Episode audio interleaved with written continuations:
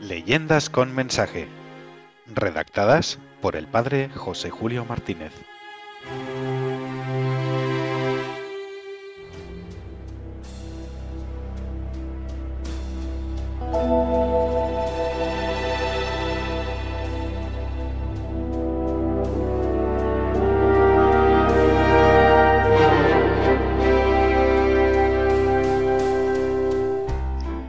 La princesa blanca y colorada.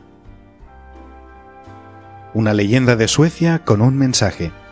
Cumplir lo prometido en favor de los hermanos, incluso con peligro de morir, eso sí que es amar a los hermanos.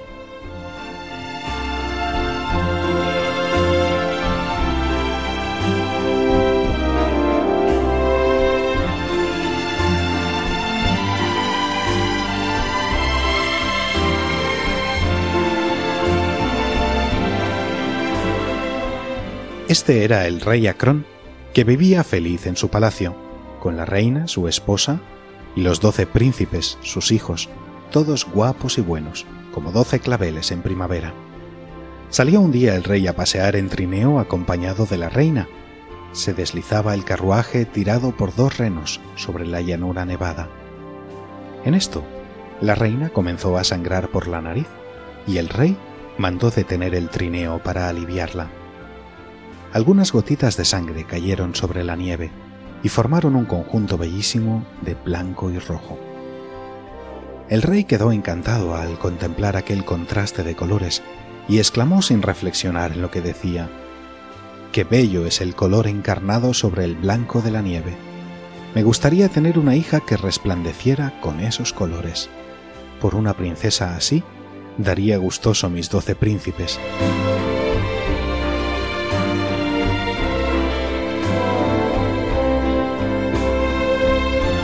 Apenas había hablado así, se le acercó el hada maligna de aquellos contornos y le dijo, Vuestra promesa queda aceptada. Tendréis una hija que resplandecerá con los colores blanco y colorado. En cambio, yo me llevaré vuestros doce hijos, pero podéis guardarlos hasta que nazca y sea bautizada la prometida princesa.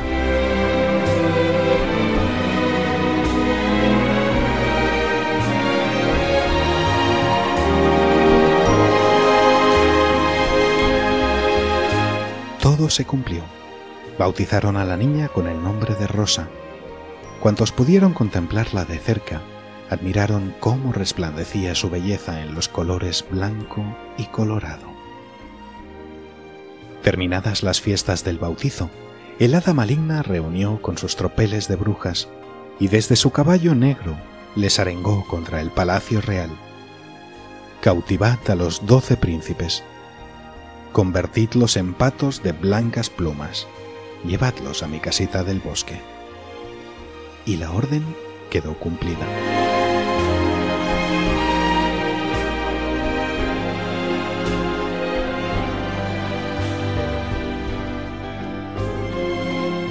Pasaban las semanas y los años. Rosa crecía y se hacía la niña más bella del reino. También era bondadosa por lo cual se atraía el cariño de todos.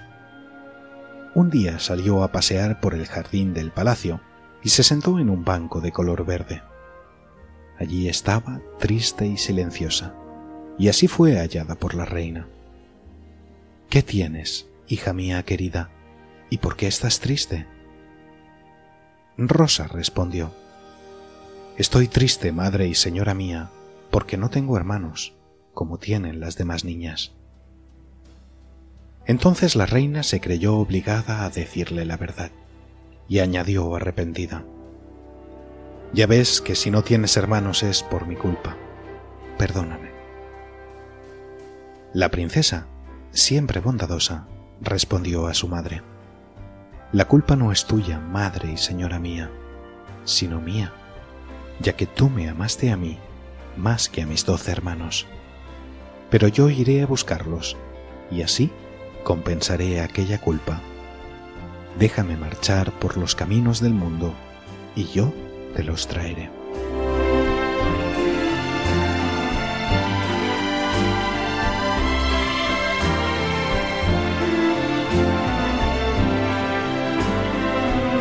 Por mucho que se opusieron los reyes, nadie consiguió detener a la princesa blanca y colorada. Partió por el camino que conduce hasta los bosques lejanos y caminó dos días sin detenerse. Al atardecer del día tercero, se sentó junto a un árbol y quedó dormida. Soñó que veía un río con su puente y un camino que avanzaba hasta una casita donde había doce camas, doce sillas y doce trajes de príncipes. Cuando despertó a la mañana siguiente, miró hacia adelante llena de solicitud y vio un río, un puente, un camino. Hacia allá marchó presurosa y encontró la casita. Entró en ella con gran emoción y allí estaban las doce sillas, las doce camas y los doce vestidos de príncipes, tales como en sueños los había visto.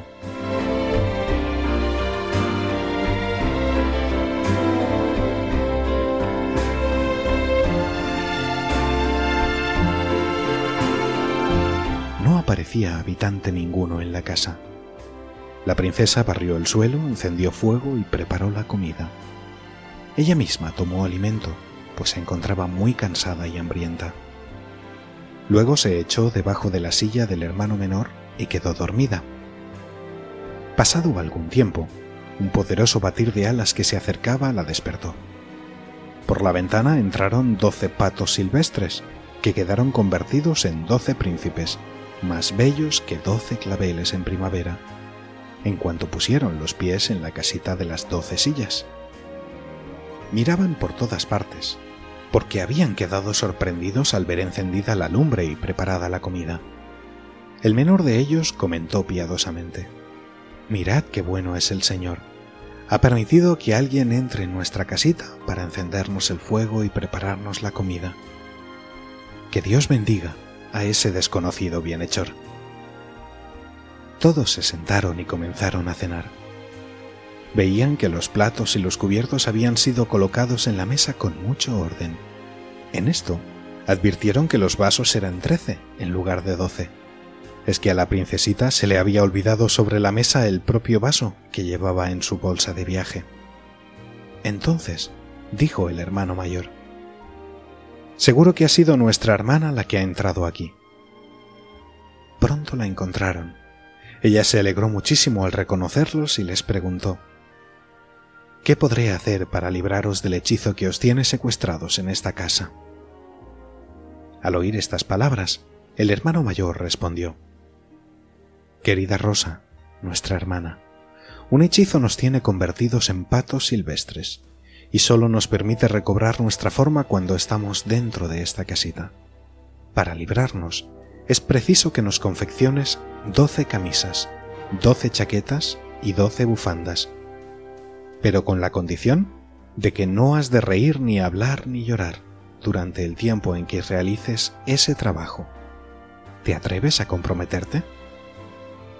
Rosa respondió, Vengo para salvaros, me comprometo.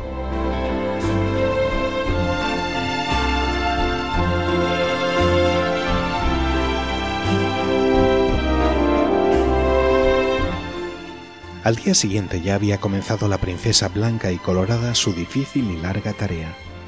No reía ni lloraba ni hablaba con nadie. Cada mañana recogía lana silvestre, la hilaba y la tejía para confeccionar las doce camisas, las doce chaquetas y las doce bufandas. Al mismo tiempo, cada noche barría la casita y preparaba la cena a sus doce hermanos. Apenas le quedaba tiempo para dormir.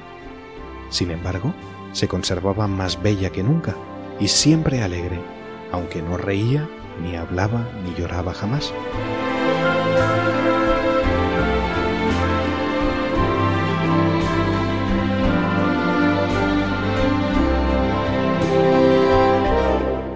Un buen día de primavera, cuando Rosa estaba entregada a su tarea de coser camisas, sentada ante la casita de los doce hermanos, pasó el gran rey de Noruega, llamado Esteban. Al ver una doncella tan guapa en un bosque tan escondido, se acercó a ella y le preguntó, ¿Cómo te llamas, graciosa niña, y quiénes son tus padres? Rosa nada respondió, acordándose de su promesa. el rey siguió diciendo, Soy el rey Esteban, y he salido de mi palacio para buscar la doncella más hermosa de mi reino, con el fin de casarme con ella y hacerla reina. No puedo escoger a ninguna otra después de haberte conocido a ti. ¿Quieres casarte conmigo? Te haré feliz.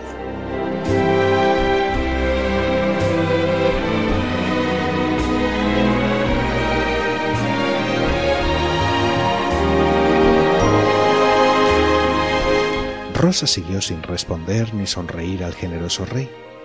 Este pensó que la bella sería muda, o que no entendía su idioma, y mandó que la hicieran subir a su carroza para llevarla al palacio real y casarse con ella.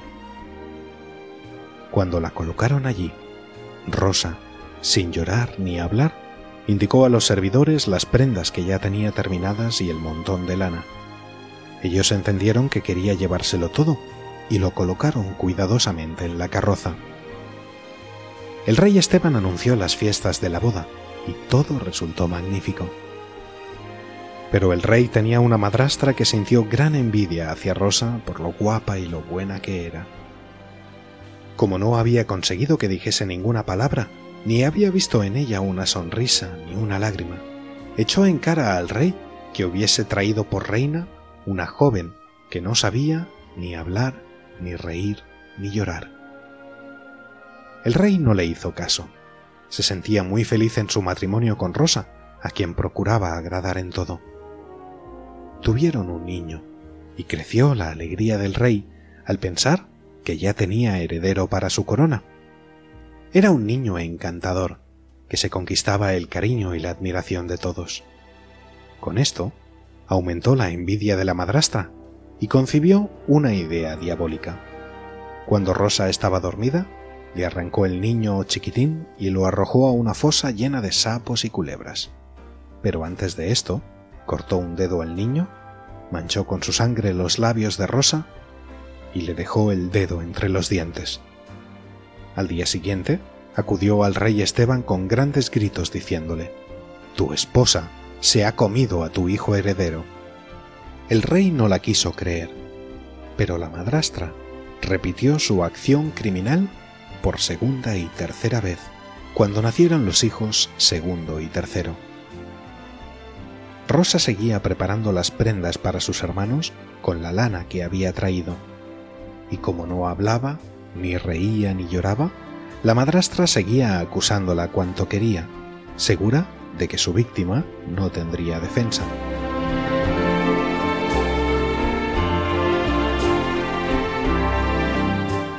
Cuando dijo al rey por tercera vez que la reina se había comido al hijo heredero, el rey ya no pudo contenerse más y mandó que Rosa fuese condenada a la hoguera por el crimen horrendo de haberse comido a sus propios hijos. Para aquel día, Rosa tenía ya terminadas las doce camisas, las doce chaquetas y las doce bufandas. Solo faltaba un poco de la manga izquierda en la chaqueta del hermano menor. Cuando Rosa era conducida a la hoguera, se llevaba consigo todas esas prendas, y hasta el último instante estuvo trabajando para terminar la última chaqueta. Apenas acabó el trabajo, y cuando ya la colocaban sobre la pira y acercaban la antorcha de fuego, se oyó el potente revoloteo de una bandada de patos silvestres que se acercaban. Se lanzaron como flechas hacia el montón de las prendas de vestir que Rosa había conducido consigo hasta la pira de fuego, y se las llevaron veloces con sus picos y en sus patas. Apenas desaparecieron por el horizonte, la madrastra gritó a los soldados que acercasen pronto el fuego a la pira. Pero el rey quedó pensativo ante la rapidez con que los patos se llevaron aquellas prendas, y dijo que sería mejor esperar para ver en qué acababa todo aquello. Gritaba la madrastra, Pronto, pronto, acercad el fuego a la pira. Pero ordenaba el rey, despacio, despacio, veamos si vuelven aquellos patos voladores. Y lo vio pronto. Por el horizonte se elevaba una nube de polvo y se oía el galopar de caballos. Las gentes del pueblo que presenciaban la escena lanzaron gritos, anunciando que venían doce gallardos caballeros. Eran los doce hermanos de Rosa, que ya estaban libres del hechizo y habían recuperado su forma humana definitivamente. El hermano mayor gritó, Rosa, querida hermana nuestra, ya puedes hablar y llorar y reír. Apenas oyó estas palabras, Rosa llamó al rey por su propio nombre, y éste quedó encantado y más enamorado al oír por primera vez la voz dulce y musical de su esposa. Y Rosa comenzó a decirle La madrastra arrebataba mis hijos y los arrojaba al foso de los sapos y culebras. Luego me acusaba ante ti, querido esposo mío, como si yo me los hubiera comido. El rey Esteban partió veloz hacia el foso de los sapos y culebras, con sus fieles servidores, mientras le seguían Rosa y los doce príncipes. Su alegría fue inmensa, porque allí encontró a sus tres hijos jugando con los reptiles y con una belleza y gracia que los demostraban ante todos como hijos de la princesa blanca y colorada. Los llamó para abrazarlos y cubrirlos de besos. Luego buscó a la madrastra que estaba escondida y le preguntó qué sentencia merecería una persona que había intentado matar a tres inocentes. La madrastra, sin sospechar a dónde iba la pregunta, respondió que tal crimen merecería la muerte. Entonces le dijo el rey Esteban, Ese criminal eres tú.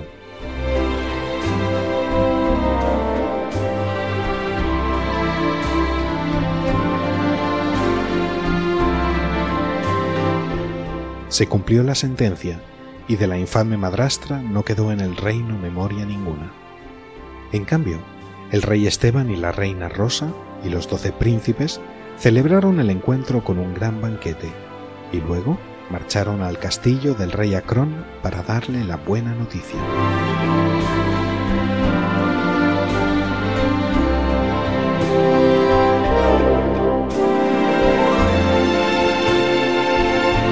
Tanto el rey como su esposa sintieron alegría inmensa al recuperar a sus doce hijos y al contemplar a Rosa tan feliz, casada con el poderoso rey de Noruega celebraron el venturoso acontecimiento dando ocho días de fiesta a los nobles, al pueblo y a los soldados.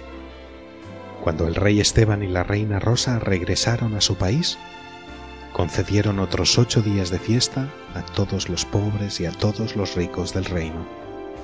Después, vivieron felices muchos años como premio al amor y a la paciencia de Rosa, que se sacrificó para salvar a sus hermanos trabajando tanto tiempo sin reír, sin hablar, sin llorar.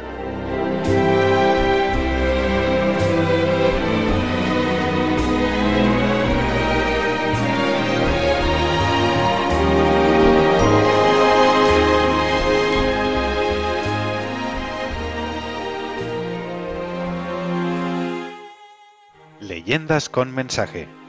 Redactadas por el padre José Julio Martínez.